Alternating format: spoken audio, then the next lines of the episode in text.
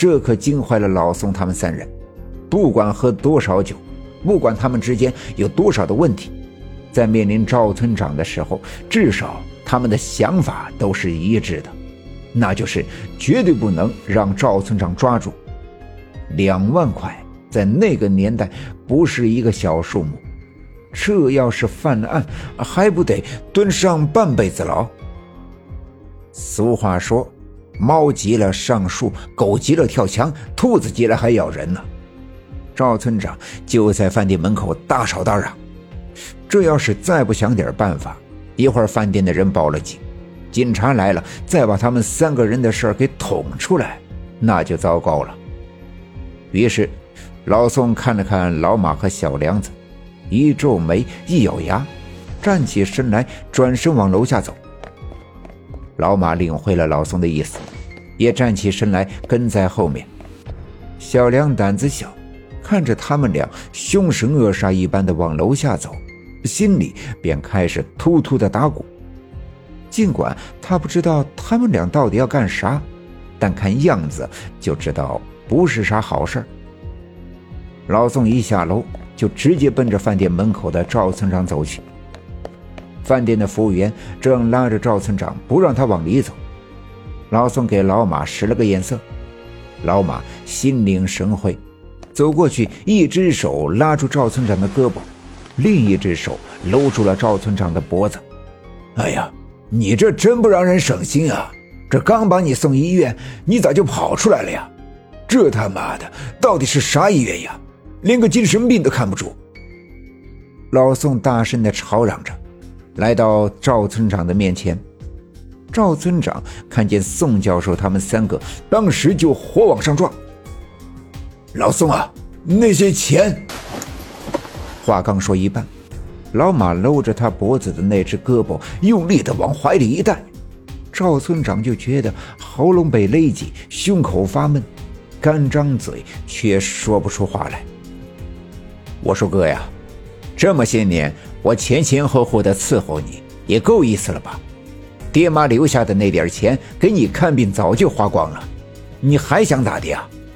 我这好容易托人把你送进精神病院，你就好好的在里边治疗呗，老往外跑啥呀？我上辈子到底是做了啥孽呀？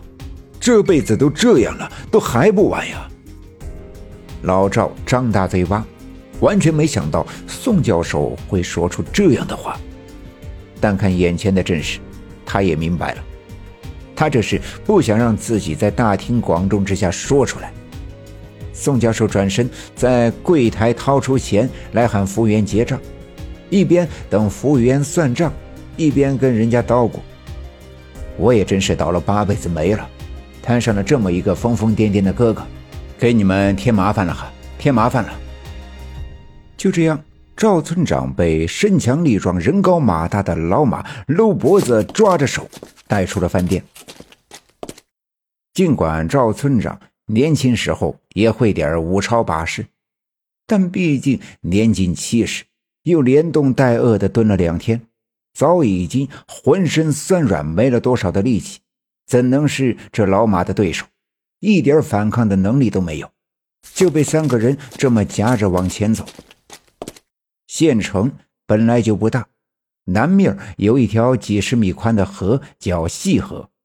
这条河把这个城市分割，北面便是繁华的县城，南面却是冷清的郊区。郊区之所以冷清，是因为大多数住在那里的年轻人早就进了城了，留下的只是一些年迈的老人。十冬腊月，河水冰封。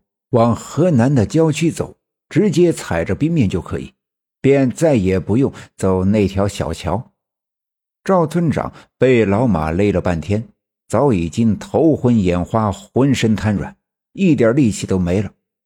到了小河边上，小梁子才指着直翻白眼的赵村长说：“哎呀，好像没气儿了。”听小梁子这么一说，老马才低头看了看赵村长。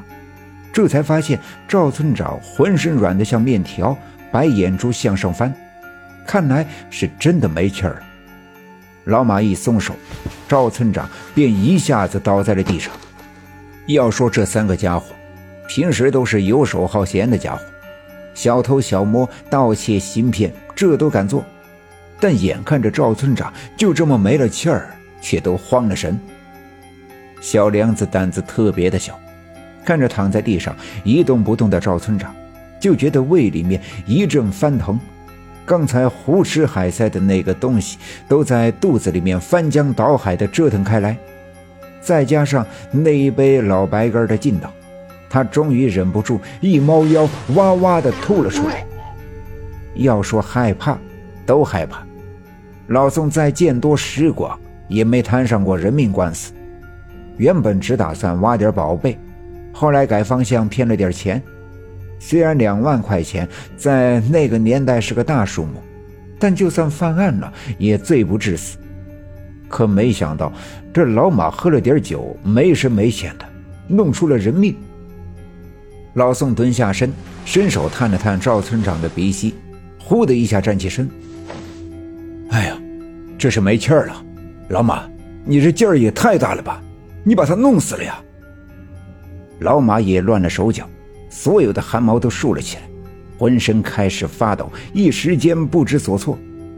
听老宋这么一说，便往后退了两步，哆了哆嗦的说：“我，我，我说，我说老宋，这，这可不是我故意想勒死他的呀！再再说了，这事儿……”也是咱们三的事儿呀，你你不能把事儿都扔我一个人身上呀。本集已经播讲完毕，感谢您的收听。欲知后事如何，且听下回分解。